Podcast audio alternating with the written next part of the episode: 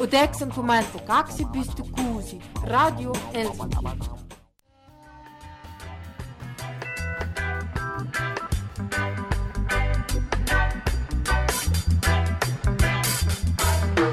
Wir sind ein freies Radio.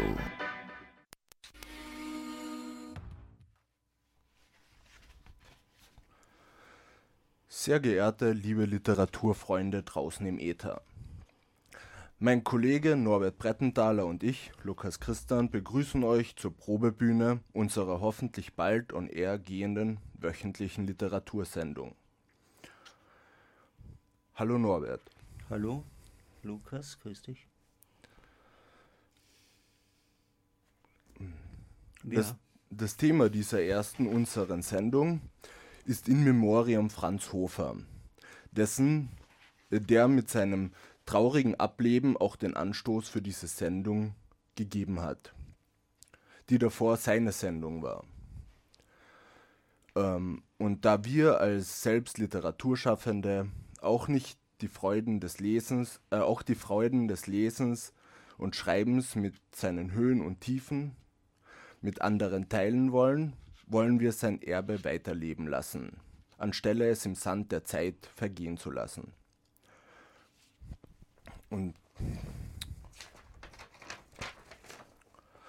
unser heutiger Gast ist der in Graz lebende niederländische Schriftsteller Rüd van Werdenburg. Hallo Rüd. Hallo Lukas und Norbert. Hallo. Rüd ist Autor und Dichter, hat vor kurzem einen Gedichteband beim Löcker Verlag veröffentlicht. Entlang dem Nacken gleitet der Mond heißt er.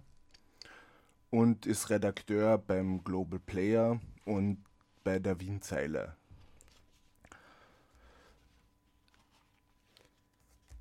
Ja. Rüther hat den Franz lange gekannt und der Norbert auch. Und ich leider gehöre nicht zu diesem illustren Kreis, die den Franz Hofer gekannt haben. Deswegen, äh, doch ihr beide habt sicherlich genügend Geschichten auf Lager, uns unseren Hörern ein bisschen einen Einblick geben zu können, wie der Franz so war. Möchtest du anfangen, Rüd? Ja, ich. Äh, auf alle Fälle ist Franz geboren Und zwar in 1937, das heißt, Norbert, der ist 75 geworden, Franz. Ja, das kann man sich ausrechnen. Für mich war er, für mich war er eigentlich ein Junggebliebener. Also ich habe ihn nie jenseits der 70 vermutet. Hm. Das ist schön, dass er so alt geworden ist. Viel zu jung, gestorben, trotzdem. Schade, dass ich ihn nicht kennenlernen ja, dürfen. Und, und eigentlich so nebenbei gestorben, finde ich. Was findest du, Norbert? Ja, ich habe ihn noch äh, ein paar Wochen vorher äh, draußen vom Radio Helsinki getroffen und da haben wir noch eine miteinander geraucht und äh, mir wurde nur gesagt, dass er irgendwie ein Problem mit den Beinen hat, aber auch das ist mir nicht wirklich aufgefallen. Hm. Er war immer sehr agil und sehr kräftig und sehr lebendig vom Charakter her, vom Ausdruck und auch von der Sprache. Also ja, mir, mir äh, ich, ich habe jetzt, hab jetzt keine, keine kranke, kränkelnde Person erlebt, ja. Also ich war eher sehr überrascht, wie ich es gehört habe. Ja. Ja, Krebs hat er gehabt, oder? Mhm, stimmt, ja. ja. Mir haben Leute gesagt, dass er das sehr gut ver vertuscht hat, seine Krankheit, dass man eigentlich nie irgendwas mitkriegt hat, so wie du das jetzt gesagt hast, Norbert. Auf alle Fälle hat er genossen beim Rauchen, das ist mir immer aufgefallen. Ja, das steht doch in seinen Gedichten, ist immer irgendwas übers Rauchen drin. ja, ich glaube, er war ein Genussmensch, ja, und hat sie, hat sie äh, das Leiden nicht irgendwie ausgestellt. Äh, er hat einfach nicht irgendwie spekuliert damit oder es, es gezeigt, dass ihm schlecht geht. Also war eigentlich immer eine sehr lebendige Komponente. Ja. Hm. Ja, er hat viele äh, Paradoxe oder Äußerste eigentlich können verbinden im, im direkten Leben. Wenn du ihn gesehen hast, weil er hat zum Beispiel der literarische Flohmarkt.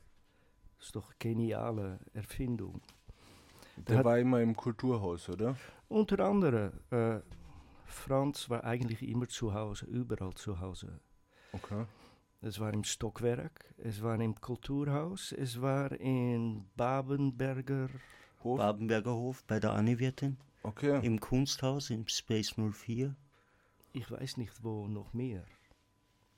Hm.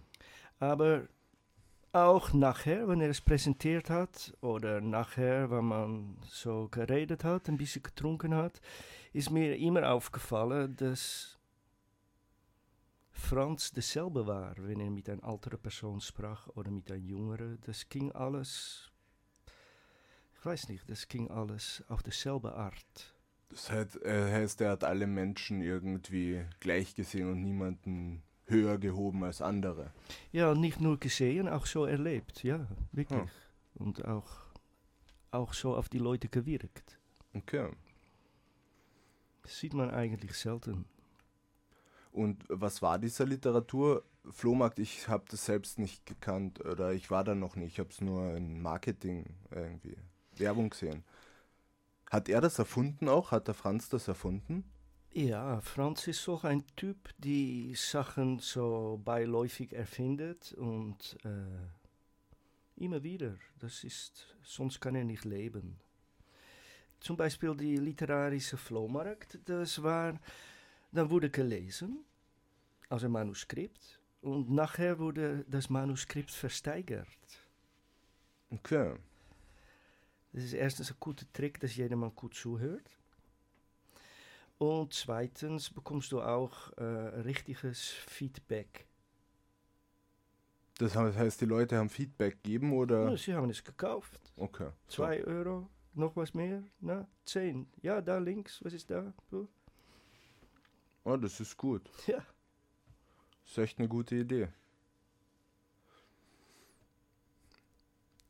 Ja, und was mir sehr gut gefallen hat, war, dass auch die äh, Literaturgattungen ein bisschen offen gespielt worden sind. Neben Lyrik ist auch Prosa abverhandelt worden und es hat auch immer Musiker gegeben, die eingeladen waren und das Ganze ein bisschen untermalt oder unterstützt haben. Also es war, es war eine sehr offene Plattform meiner Meinung nach, äh, wo auch Leute, äh, die mit dem Literaturbetrieb gar nichts zu tun haben, äh, hingehen konnten und ja, ihre literarischen äh, Werke vortragen konnten. Wir haben das dann mit Asylwerbern auch gemacht, äh, die Gedichte geschrieben haben, die sind dann reingegangen, haben sie das angehört und also haben dadurch auch eine Möglichkeit gehabt, einmal äh, gehört zu werden. Ja, das war, das war mir sehr wichtig, weil in klassische Betriebe wie ins Literaturhaus oder Lichtungen, Minoriten und so weiter äh, kommt man natürlich sehr schwer rein und das war eigentlich so ein First Step äh,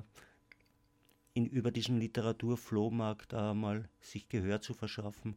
Was mir sehr gut gefallen hat, ist, dass er immer aufgenommen hat, dass er äh, bei sehr vielen äh, Sendeleistungen äh, von Kultur in Graz und so weiter, wo wir Kolumnen gelesen haben, immer wieder gekommen ist äh, mit seinem Aufnahmegerät und, und äh, diese äh, literarischen äh, Plattformen einfach dokumentiert hat ja, und hat uns dann auch immer die äh, CDs zukommen lassen, also für das Privatarchiv und hat selber ein sehr großes äh, Archiv angelegt. Ich habe nur gehört, dass er sehr viele Hörspiele auch aufgenommen hat oder geschrieben, Rüd. Du Ja. weißt da mehr als ich. Ich, ich weiß, dass er in 1937 geboren ist, aber ich weiß auch, dass er, er muss ganz viele Sachen gemacht haben. Er hat zum Beispiel Hörspiele aufgenommen. Bei ihm zu Hause waren sicher hunderte Hörspiele aufgenommen. Von Harold Pinter bis zu Samuel Beckett bis zum, ich weiß nicht, Lieder von André Heller.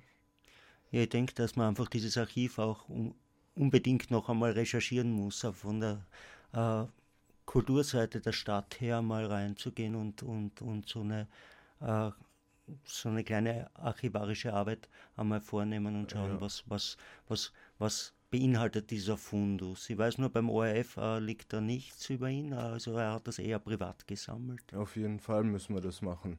Das ist wichtig, dass man die Sachen, die halt er nicht ausgestrahlt hat, aber eben die untergegangenen Werke quasi, den Leuten zeigt. Er hat auf alle Fälle hat er Schrank voll Manuskripten, das weiß ich, also eigene Werke. Hm. Und mir ist aufgefallen, weil wir sitzen hier in der Studio brav mit zwei Büchern von Franz Hofer. Einen Tunnel. Ja, einen, einen Band haben wir von, den Liebe, von seinen Liebesgedichten. Der heißt einen, einen Tunnel ins Herz gegraben. 101 Liebesgedichte. Der ist im Jahr 2000 erschienen beim, bei der Steirischen Verlagsgesellschaft. Und ich habe hier vor mir vom Leikam Verlag Franz Hofer Gedichte gegen das Zerfließen eines Aufenthalts. Das sind äh, Gedichte, ein Gedichtzyklus über eine Reise nach Rumänien äh, vor 2007.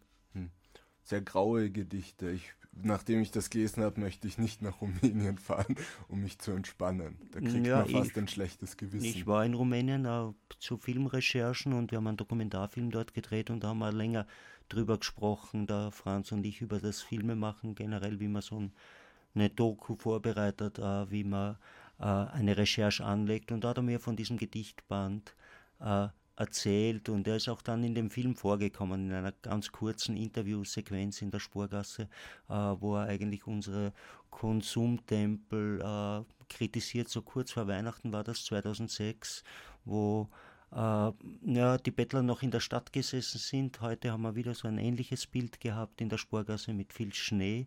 Und, und Franz steht dann da in der Kamera und, und alteriert sich über diesen Weihnachts-, Vorweihnachts-Kaufrausch, den Wahn der Käufer und Käuferinnen, die da durch die Spurgasse pilgern. Wie heißt der Film?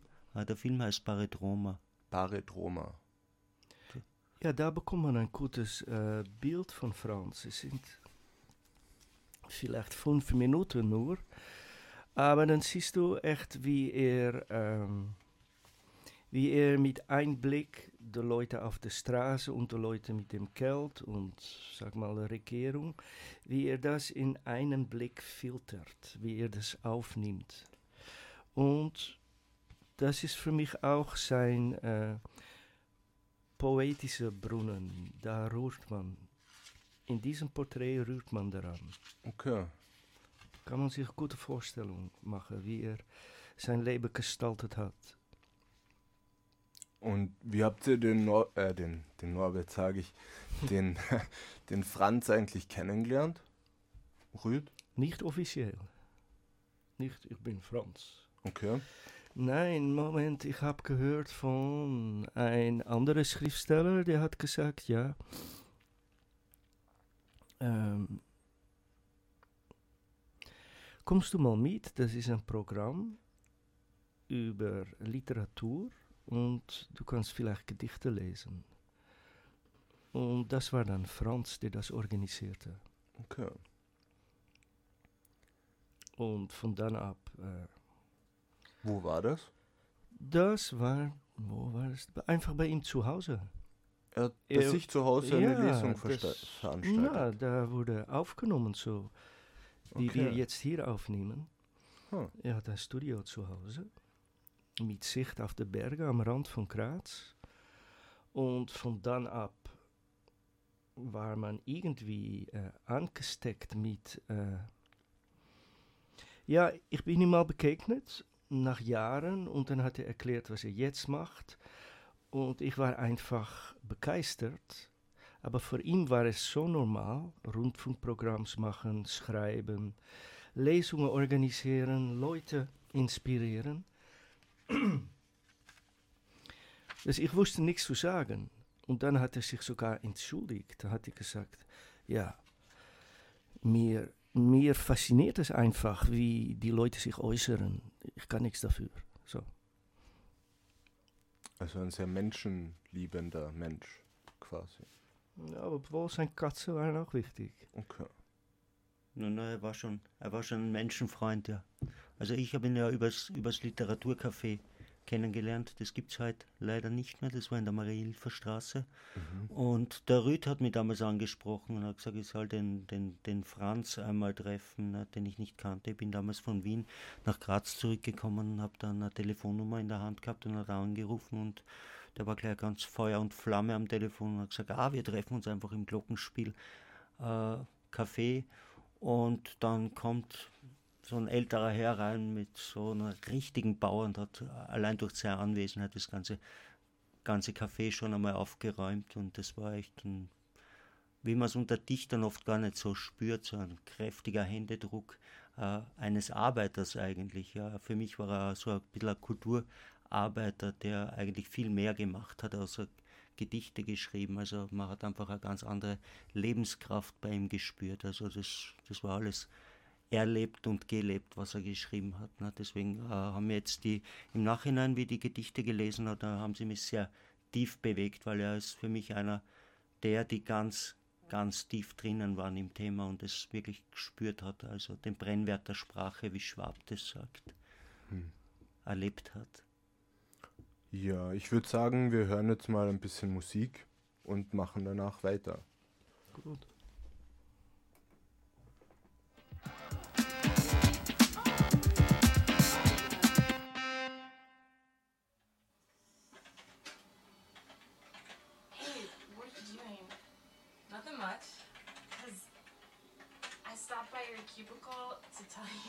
About the new day shift manager.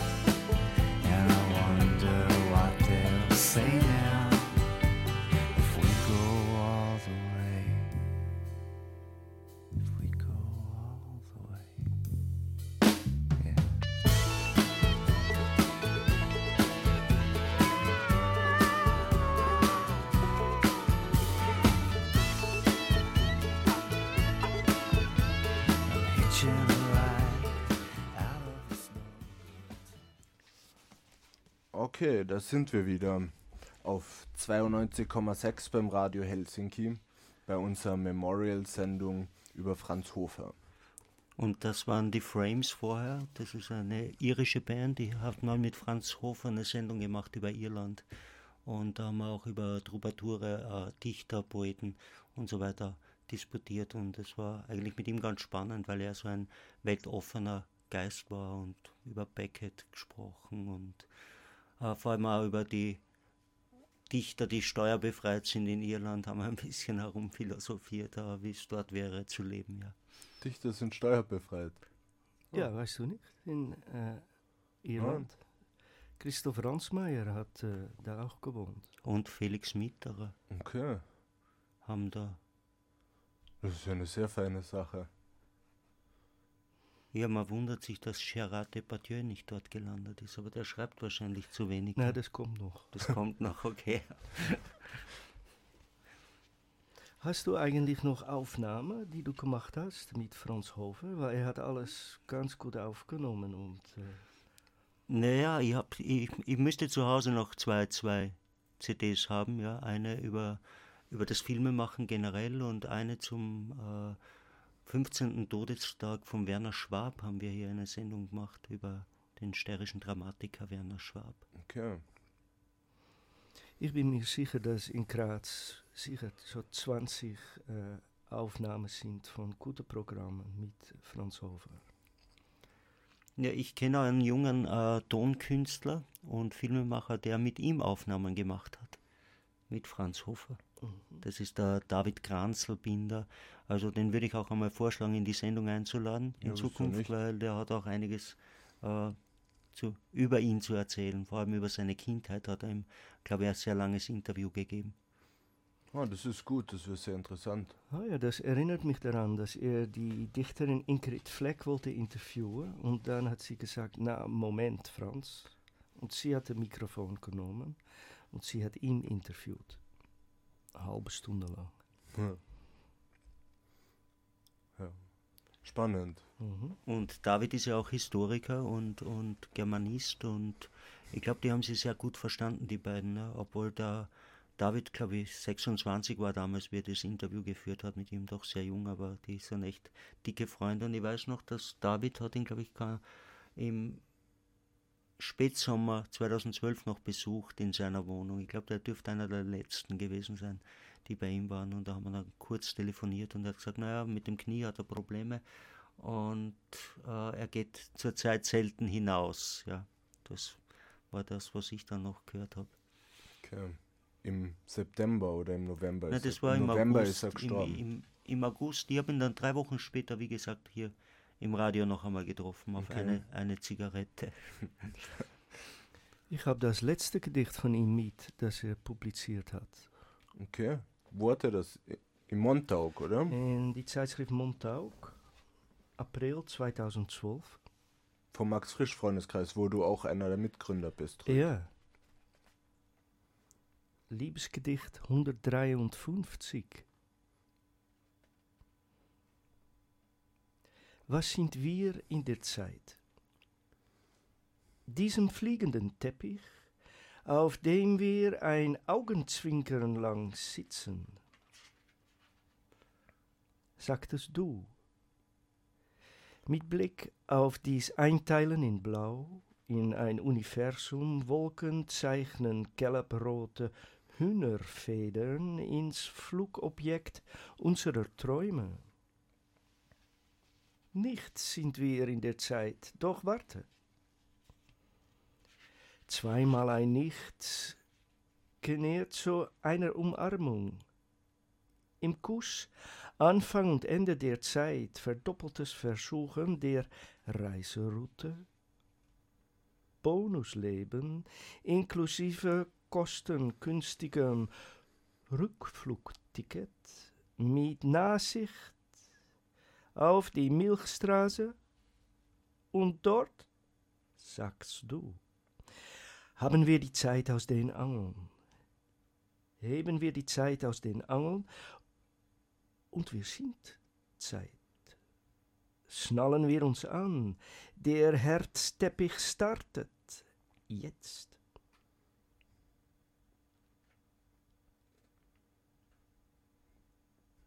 Ah, schön. Das war eines von sehr vielen Liebesgedichten, die Franz geschrieben hat. Also ich habe immer, er hat auch im Literaturflohmarkt auch immer wieder äh, Liebesgedichte gelesen, ja. Die, die ja auch Liebe im Alter war für ihn ein Thema, unmittelbar vor Haneke. Und das hat er auch sehr humoresk irgendwie zwischendurch für mich rübergebracht. Ich habe ihn ja eigentlich anders erlebt, weil die Erzählungen über Rumänien, äh, die, waren, die waren ja eher sehr, sehr tristes, weil er hat ja auch diese äh, Bettelkinder von Bukarest beschrieben und ich würde ganz gern äh, diese verlorenen Kinder von Bukarest, ein Gedicht, also im Leikam Verlag erschienen, äh, lesen. Bitte. Auf dem kalten, drecktriefenden Boden der Bahnhofshalle, hingeschleudert, aus der Enge familiärer Not vertrieben, liegen sie da zusammengekauert, die Kinder.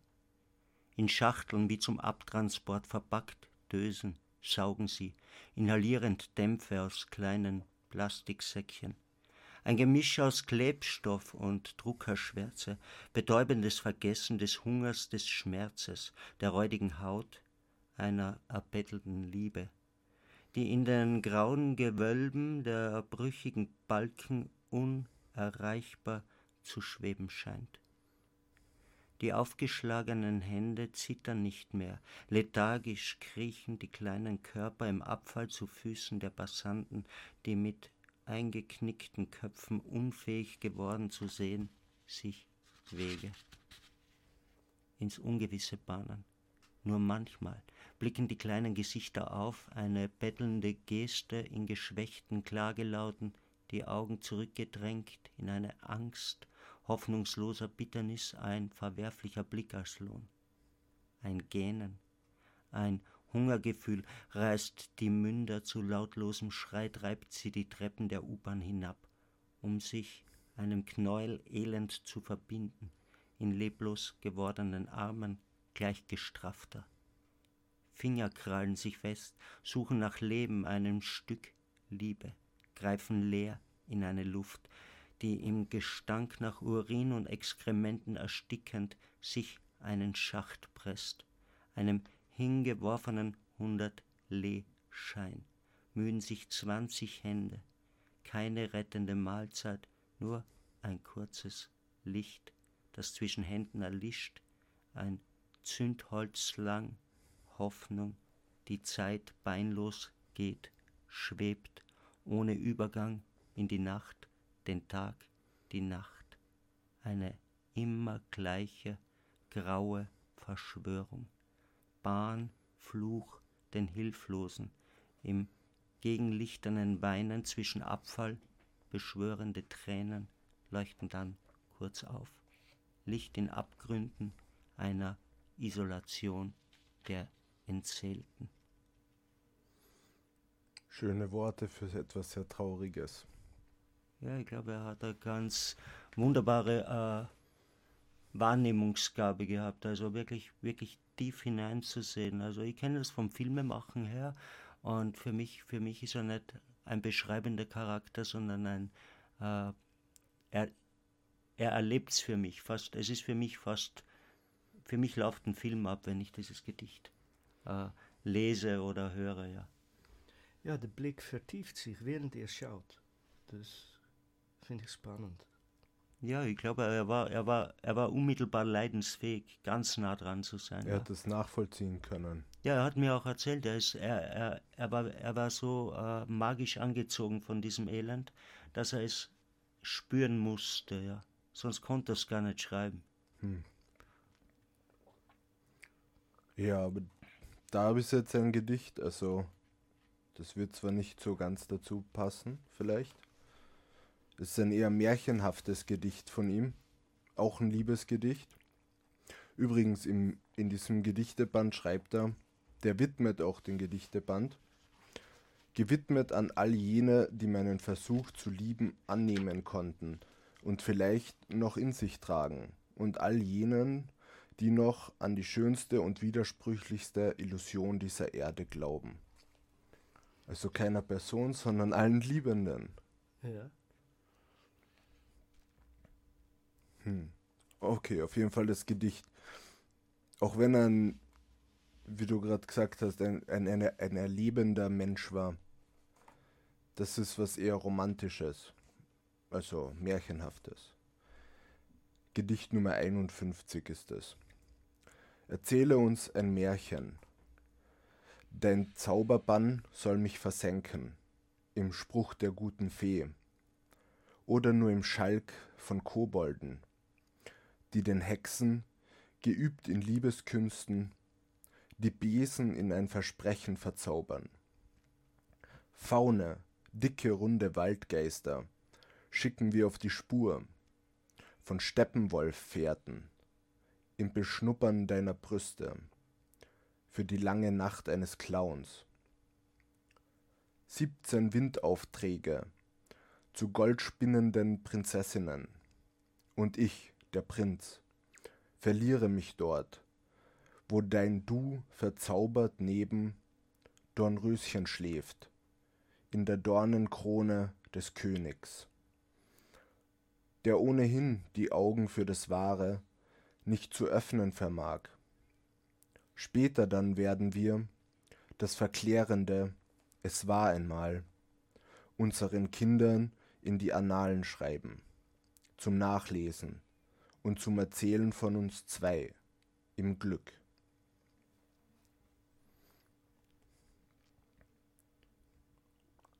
Ja, jetzt stellt sich für mich die Frage, hat er Kinder gehabt, der Franz? Ich glaube, er hat viele, viele Kinder gehabt, oder? Der Rüd lächelt. Ja. Ja, Literaturkinder auf alle Fälle. Ja, Kinder im Geiste. Geistige Kinder sicher. Aber eigene Kinder? Glaube ich nicht. War- Aber wir haben nie darüber geredet. War er verheiratet? Nein. Okay. Dann sind diese Liebesgedichte an viele Frauen gerichtet, sozusagen, mit der er Zeit verbracht Und hat. offenbar auch an uns. Hm? Und offenbar auch an uns. Und offenbar an uns, ja. ja, ist, klein, ist äh, ein bisschen ein Mirakel. Ja, man muss nicht alles wissen, oder? Das war so gut bei Franz. Der konnte wirklich äh, das, was man brauchte, da wurde über und mit kommuniziert. Hm.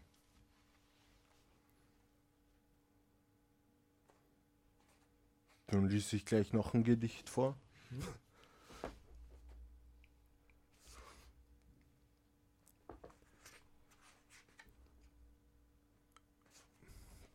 Gedicht Nummer zwei ist das jetzt.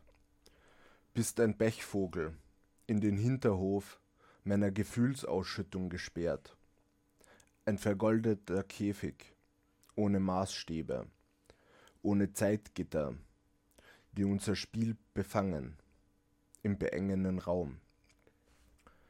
Deine Federn lassen, dein Federn lassen, mein Fallen stellen.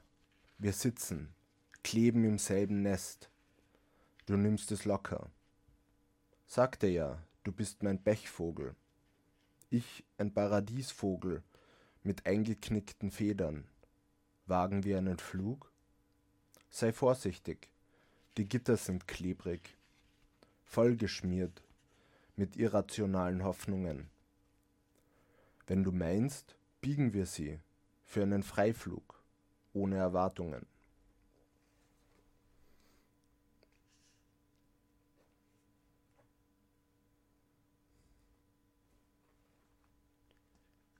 Ja, ich finde es ja spannend, ne? weil ich dann, kann mich noch erinnern, äh, der Franz Hofer war ja auch anwesend äh, beim Tod vom Heinz Hartwig. Ja? Und, und er hat es auch aufgenommen, äh, die letzte Lesung des Heinz Hartwig. Ja? Äh, das war unten in der Lagergasse 98 bei Drama Graz. Äh, Lesungen über Texte von Peter Handke, ja? wo auch Sophie Reier gelesen hat und, und einige Schauspieler, Schauspielerinnen aus Graz.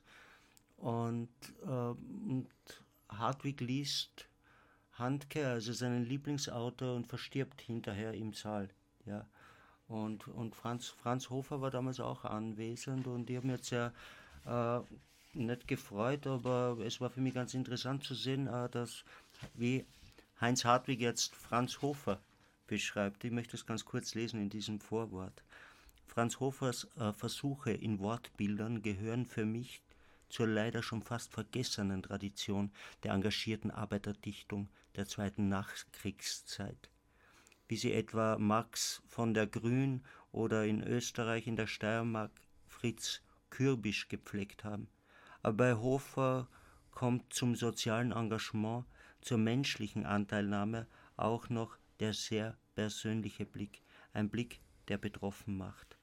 Was Hofer unsentimental, unpathetisch, fast nüchtern, aber durchaus real notiert, weckt nicht nur Mitleid oder Mitgefühl, es evoziert im Leser zugleich eine schwer in Worte zu fassende Stimmung, eine Stimmung, die zu erzeugen nur ein wirklicher Lyriker imstande ist. Und Franz Hofer ist ein so ein Lyriker. Der Leser wird von dieser Stimmung fortgetragen und schließlich von ihr ganz gefangen genommen. Also ich finde, Hartwig hat diese lyrische Komponente des Franz sehr gut auf den Punkt gebracht. Ja, ich finde auch, dass er ein wirklicher Lyriker war. Ich, ich stehe eigentlich nicht so auf Liebesgedichte, aber die zu lesen, das war was, da ist man in was hineingezogen worden, wo es nicht einfach so um Liebe propagiert oder so. Es ist einfach ein Gefühl, das ihn beeinflusst hat und über das er schreiben hat müssen mit schönen Worten. Und das schafft was ganz anderes, wie ein schöner bunter Nebel. Ja, und er hat es auch gelebt, hè? Ich finde es inzwischen schon ein, sag mal auf Deutsch, Phänomen, Phänomena. Ein Phänomen, ja. Ja, schau, es gibt Leute, die, also in verschiedene Städte, aber es ist sicher auch auf dem Land, in verschiedenen Ländern, ist das so. Du bekommst, äh, du lernst Leute kennen, vielleicht sogenannte Künstler, und die machen zusammen Theater, Lesungen, Zeitschriften, Bücher. Und dann gibt es Leute, die sorgen, dass mehrere Leute drankommen. Die inspirieren Leute. Und die finden ihre eigene Arbeit nicht so wichtig. Aber erst später, meistens, wenn sie gestorben sind, dann kommen auf einmal kommen zwei oder drei Bücher heraus. Und dann sieht man auf einmal, ah Moment, aber wir haben einen echten Dichter bei uns gehabt.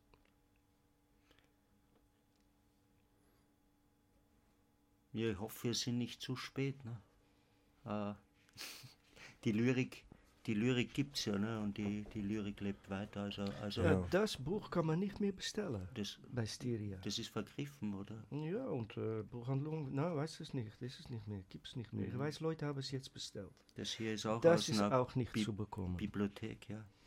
Ja, in der Bibliothek. Wo hast du es gefunden? Im, im Franz-Nabel-Institut war das. Ja, In der Bibliothek. Also dieses kleine Bändchen hat das 52 ist schon Seiten. Ja. fast die Grazer Höhle der Löwe. Ja, Das, das, das Nabelinstitut, Mhm. wo ist das eigentlich? Ich weiß gar nicht. im Literaturhaus. Oben ah, im ja, ersten ja, Stock. jetzt, jetzt kann ich mich dunkel erinnern. Ja. Ja. Na, das Buch kannst du nicht kaufen. Ah, schade, ich hätte es gekauft. Sicher. Dabei weiß ich, dass es in der Serie eine der bestverkauften Bücher sind. Okay, ja, vielleicht kann man eine Neuauflage anregen. Ne? vielleicht, ja. Das ist ja. Vielleicht. Oder wir vertonen es. Hm? Das wäre ist ja auch eine Möglichkeit, ne? um wieder zur Musik zu kommen. Ne? Oder wir, ver- wir machen ein E-Book draus. Leute lesen gern sowas. Okay. Na gut, ich wäre für ein bisschen Musik. Ja.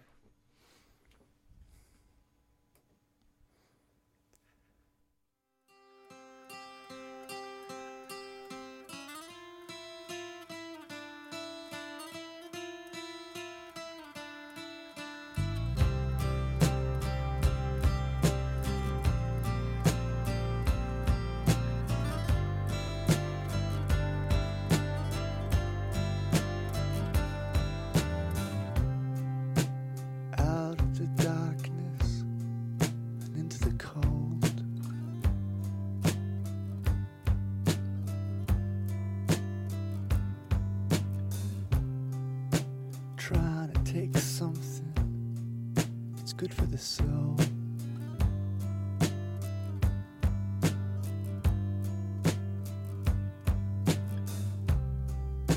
I'm watching the chances scatter and fall.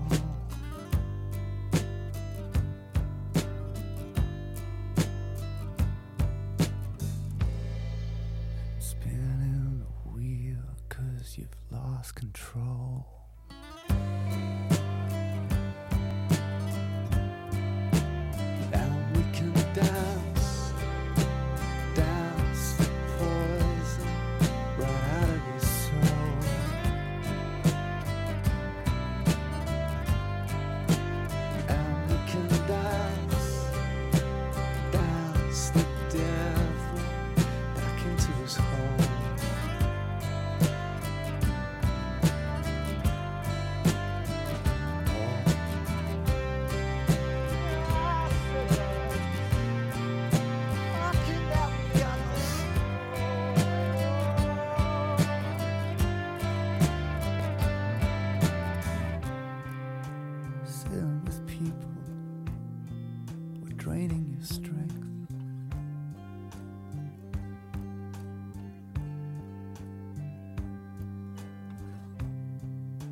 Trying to find somewhere where nobody's been.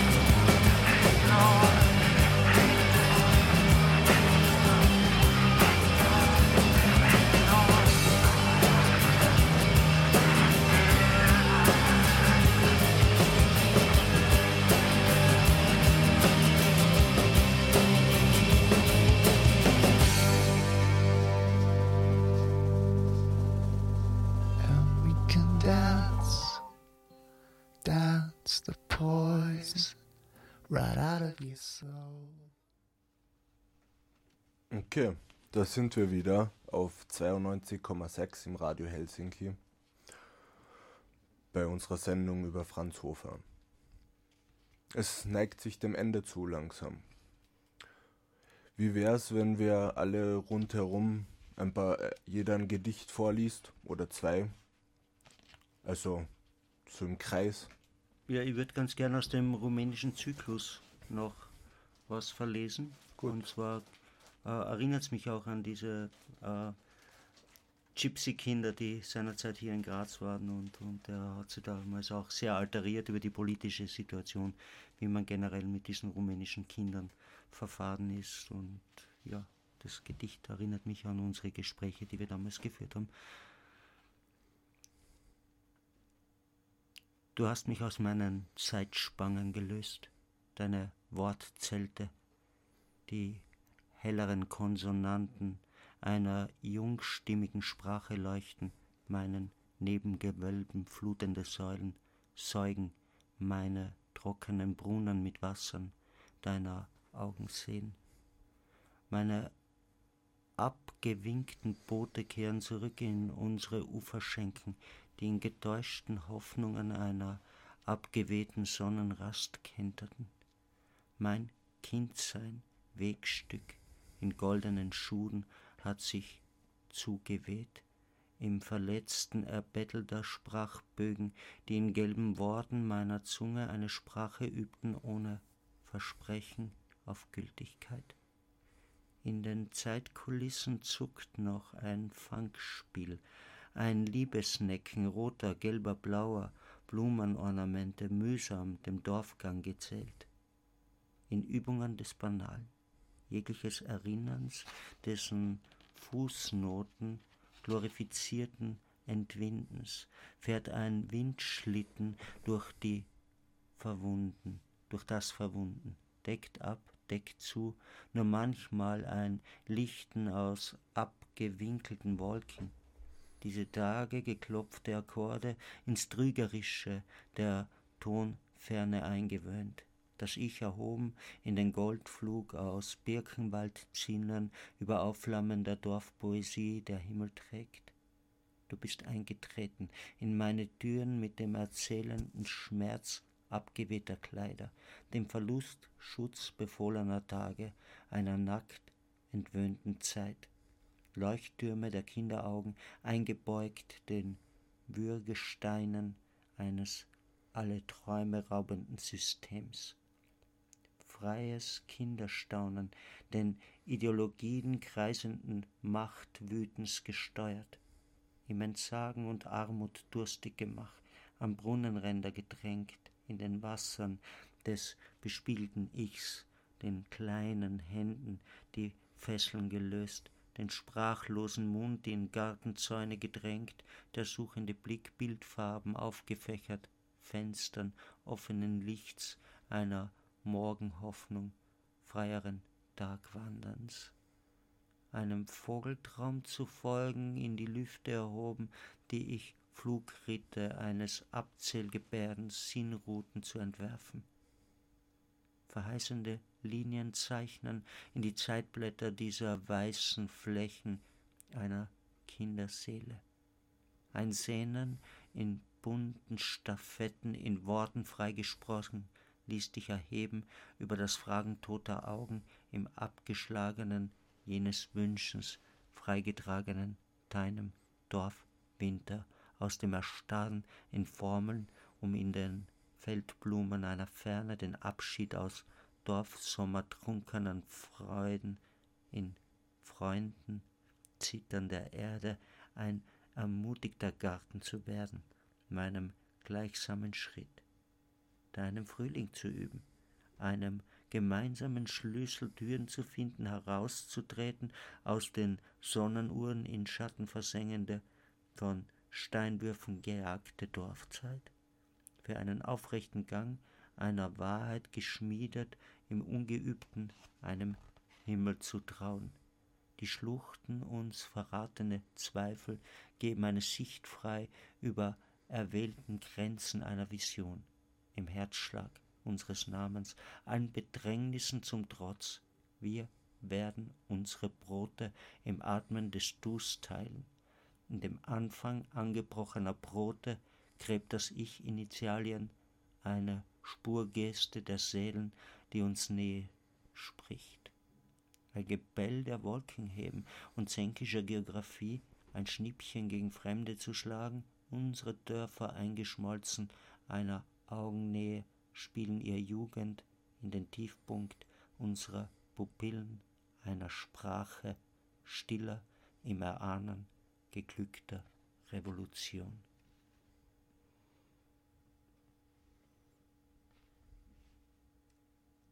Ja, ich erinnere mich, wir hatten heißt ein Projekt laufen, Franz und ich. Er hat nämlich ähm, Gesang von Amsel aufgenommen auf dem Dach, wo er wohnte. Und er hat beschrieben in Gedichten, wie er mit Mikrofons über dem Dach geht, jeden Tag, und äh, das Gesang aufnimmt. Und das Gesang gibt es auch auf Tonband.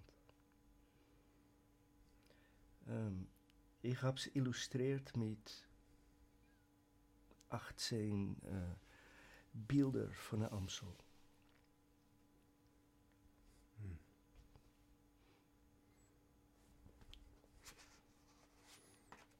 Dann ließ ich noch ein Liebesgedicht vor, was mir vermutlich aufgrund seiner Referenzen irgendwie gefallen hat. Nummer 89 ist es. Erklär mir Liebe, notierte, dichtete, stammelte Ingeborg Bachmann ins grün-nasse Seerosenhaar, ihrer Undine alle Männer verfluchend. Namenlos zum Namen eines Geschlechts verdammt. Eine verkrustete Metapher aus dem Haar wischend. Vielleicht nur das Gastmahl Platons. Über die Winterstille von Jahrtausenden gefegt. Der Gang übers dünne Eis unbeantworteter Fragen. Ich stemmte mich in den Buchstabenbogen der künstlich tiefen psychologischen Nachtboten eines Erich Fromm. Zwischen Buchdeckel gepresste Suche, Lesegang einer Nadel, im Strohhaufen orientierter Facetten. Mich nur aufwerfend ins Spiegelkarussell eines Exils der Deutungen, dem Abgegoltenen einem weiteren Irren im großen Dunkel zu schleppen. In Fingerzeichen Wandszenen zu berühren, die nur aus Staub aus den Nägeln pressten. Versteinerte Heimsuchung eines hämmernden Herzens, in denen Verse von Else Lasker Schüler ließen mich in die Mondhügel ihrer Prinzen besteigen, ihren Liebestod folgen in den Ölberg pilgern, einer Wahl weigernder Sterne folgen, oder nur der vergeblichen Reise eines Jesus ins Gestrüpp von Ölbäumen und wahrheitssuchenden römischen Statthaltern.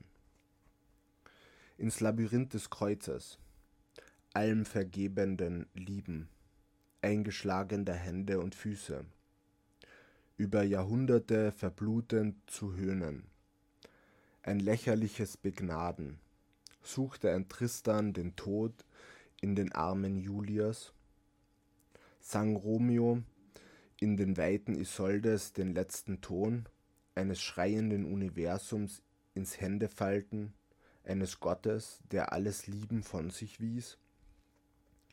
Wächst aus dem Schoß Buddhas die Lilie eines Weißen, die, die Wolken einem Regen sammelnd, der Erde zu empfehlen, zu leben?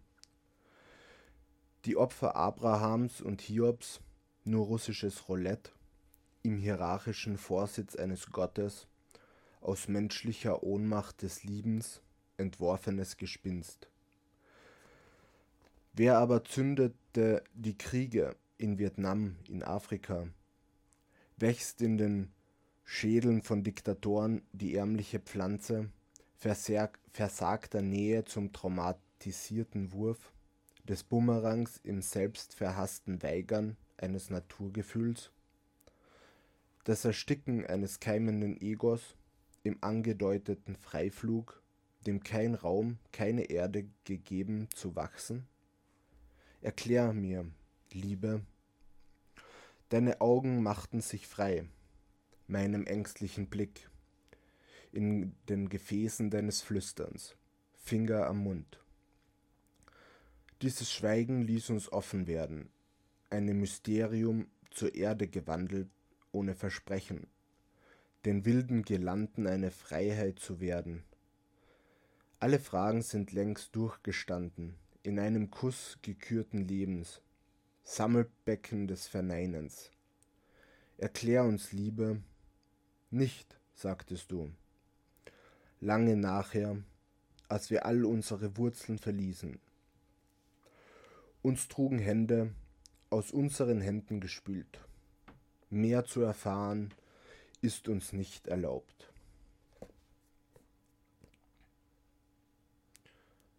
Hier. Rüd, möchtest du noch was lesen? Fünf Minuten haben wir noch. Nein, ich möchte nichts lesen. Na, mir, mir, mir fällt nur eine Geschichte ein äh, von einem äh, Literaturflohmarkt, ne, wo es darum ging, äh, dass, dass es irgendeine Konfrontation gab zwischen einem Leser, der einen Text vorgelesen hat über eine, über eine äh, Flüchtlingsfamilie, die hier in Graz lebt. Und er hat ein bisschen gelauscht an der Tür und hat da so eine, einen Familienstreit verfolgt, den er nicht genau verifizieren konnte, weil hinter der Tür äh, waren, äh, waren äh, Menschen aus, aus Ägypten, ja, und die haben anscheinend Arabisch gestritten und das ist sehr laut zugegangen und, und er beschreibt, hat es ganz lebendig beschrieben, ja, und worauf dann jemand aus dem Publikum aufgestanden ist und gesagt hat, er kann, er kann, er kann, er kann das so nicht vertreten. Es gibt immer Leute, die äh, Wasser, Wasser predigen und Wein trinken, ja. Und worauf der Franz aufgesprungen ist und mit der Faust auf den Tisch donnerte und schrie. Aber es gab noch einen anderen, der hat das Wasser zu Wein verwandelt. und dann war Totenstille im Raum. Und er hat, er hat die Wahrheit so am Punkt getroffen. Also auch diese, diese, diese erhöhte Liebeskomponente, die er jetzt in dem letzten Gedicht beschreibt, ne? diese universelle, kräftige Liebe, die, die, die alles vergeben kann. Ja. Äh, und die diese Frage gar nicht stellt, der Schuld und der Anschuldigung. Und, und, und er hat echt als, als, als kleiner alter Mann äh, diesen kritischen Zensor aus dem Publikum so, so niedergeschmettert, so offensichtlich, dass das herrlich gut getan hat. Und in den Worten von Roland Horvath, unseren Cutter beim Film, zu schreiben, das ist mein Held. Franz Hofer war für mich wirklich ein Held. Ja. Auf alle Fälle hielt er immer Rechnung mit das Unerwartete. Ja, diese, diese Lebendigkeit, die er am Anfang beschrieben hat, diese Spontanität, dieses, dieses dichterische Feuer, was in ihm äh, auch, glaube ich, weiterbrennt, das ist schon ein bisschen spürbar, dass das über die, über die Sprache, über die Gedichte, über das Gedruckte, auch wenn es vergriffen scheint, doch weiterlebt. Auf jeden Fall. Ja, dann. Wolltest du noch was sagen? Nicht. Okay. Dann kommen wir zum Ende. Danke, Rüd, dass du bei uns in der Sendung warst. Mir, mich hat es gefreut. Und Norbert war eine gute erste Sendung, oder? Ja, ich bedanke mich bei dir und wir haben weiter vor, äh, Sendungen zum Thema Literatur nicht nur in der Steiermark zu machen und haben unser erstes Programm zusammengestellt, was wir bei der nächsten Sendung zum Anfang dann äh, vortragen möchten. Und wir werden euch dann ein bisschen einen Überblick geben, was wir in den nächsten Wochen und Monaten so vorhaben. Genau. Lukas. Bleibt nur zu sagen, turn on, tune in, find out. Radio Helsinki. Radio Helsinki 92,6.